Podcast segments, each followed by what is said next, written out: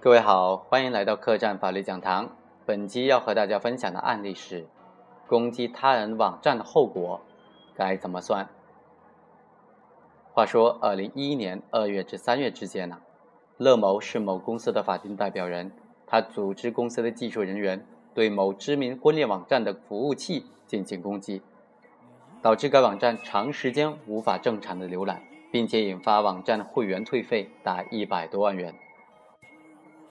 根据以上案情描述，我们可以对乐某的行为做一个基本的判断，他已经涉嫌了破坏计算机信息系统罪。根据刑法第二百八十六条的规定，破坏计算机信息系统罪一般是指违反国家规定，对计算机信息系统功能进行删除、修改、增加、干扰，造成计算机信息系统不能正常运行，或者故意制造、传播。计算机信息系统等破坏性程序，影响计算机信息系统正常运行，后果严重的行为，该罪名一旦成立啊，犯罪嫌疑人将面临五年以下有期徒刑或者拘役；如果后果特别严重，将面临五年以上的有期徒刑。当时本案的辩护人提出的辩护意见认为：第一，认定受害公司受到了损失一百多万元是事实不清、证据不足的；第二。根据最高人民法院、最高人民检察院关于办理危害计算机信息系统安全刑事案件应用法律若干问题的解释，造成为五万以上用户提供服务的计算机信息系统不能正常运行累计一个小时以上的中的这个五万以上用户啊，不能等同于注册用户，而应当以该网站被攻击时的实际登录的用户计算。法院经过审理认为，被告人乐某的行为违反了国家的规定，对计算机信息系统功能进行干扰，造成计算机信息系统不能正常运行，后果严重，其行为已经构成破坏计算机信息系统罪。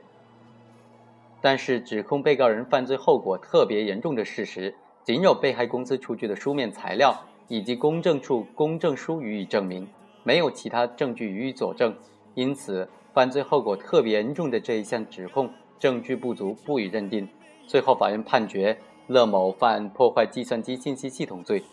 判处有期徒刑一年六个月。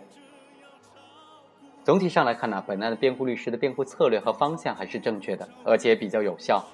但是啊，辩护理由的论述确实是欠佳的。法院方面呢，他基本上同意了辩护律师的策略和方向，但是法院的论述啊。他是对辩护律师意见的深化和延伸，他的分析比辩护意见要更高一筹啊。法院总结出了本案的焦点，就是在没有办法认定经济损失和用户数量的情况下，怎么认定破坏计算机信息系统中的后果严重问题。具体来说，第一，本案没有办法确定经济损失。根据最高人民法院、最高人民检察院关于办理危害计算机信息系统安全刑事案件应用法律若干问题的解释，破坏计算机信息系统造成经济损失一万元以上的，属于后果严重；五万元以上的呢，属于后果特别严重。本案当中啊，被告单位向法庭提交了婚介服务委托合同、收款单、解约协议、支付凭证等等，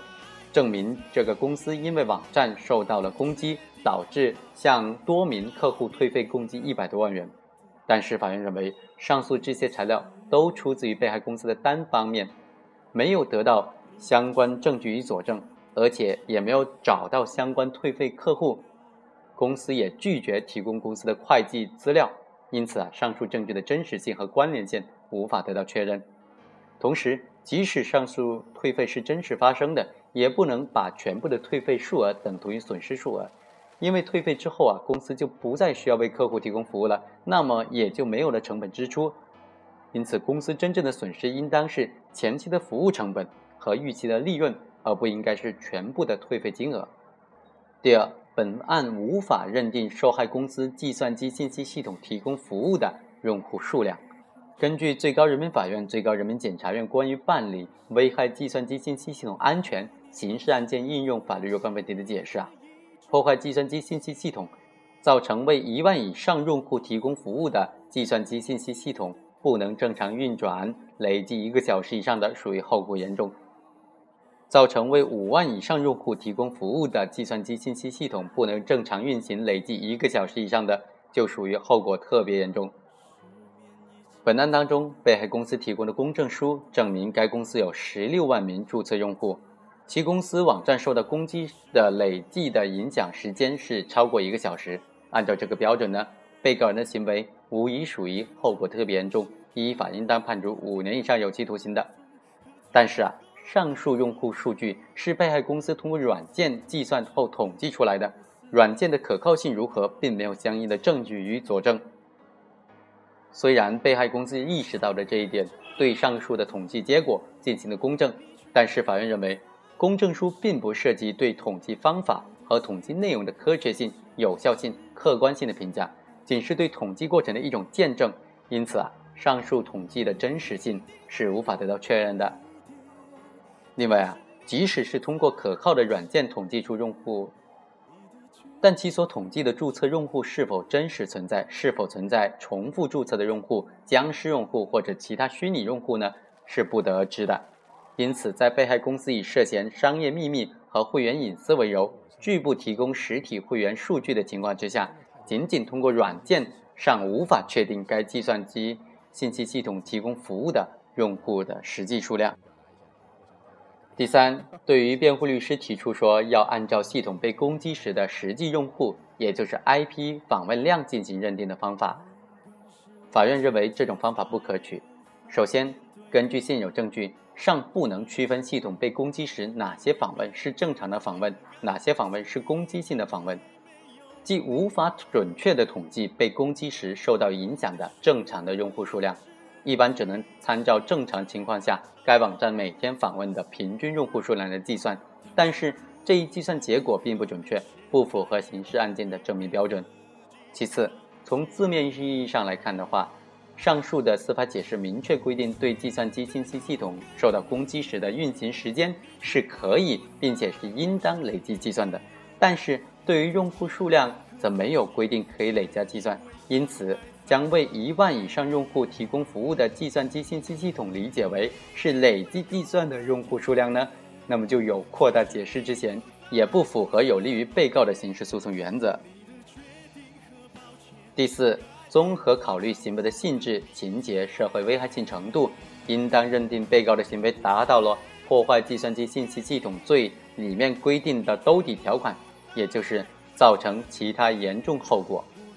在实践当中啊。为了防止扩大解释，一般要求兜底条款的适用对象在行为的性质、情节、社会危害性程度等等方面和刑法以及刑法的相关司法解释规定的定罪量刑条件呢，具有同质性和相当性。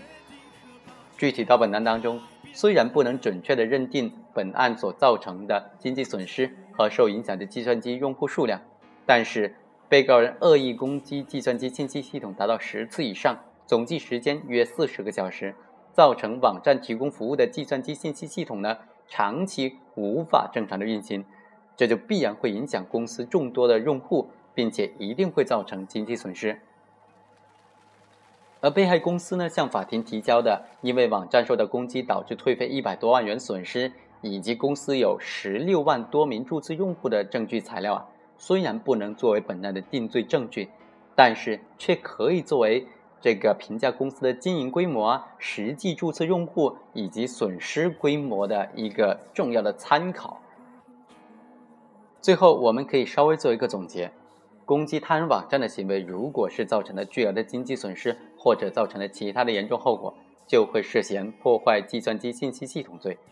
这个罪有一定的可变空间，尤其是在这个它所造成的经济损失的数量以及所影响的用户数量等方面。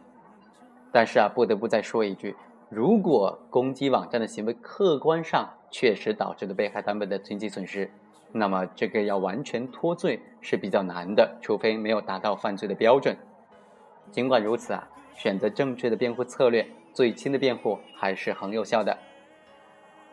好了，非常感谢大家的收听，以上就是本期客栈法律讲堂的全部内容。如果大家有什么问题的话，欢迎大家留言，我会尽我所能为大家解答的。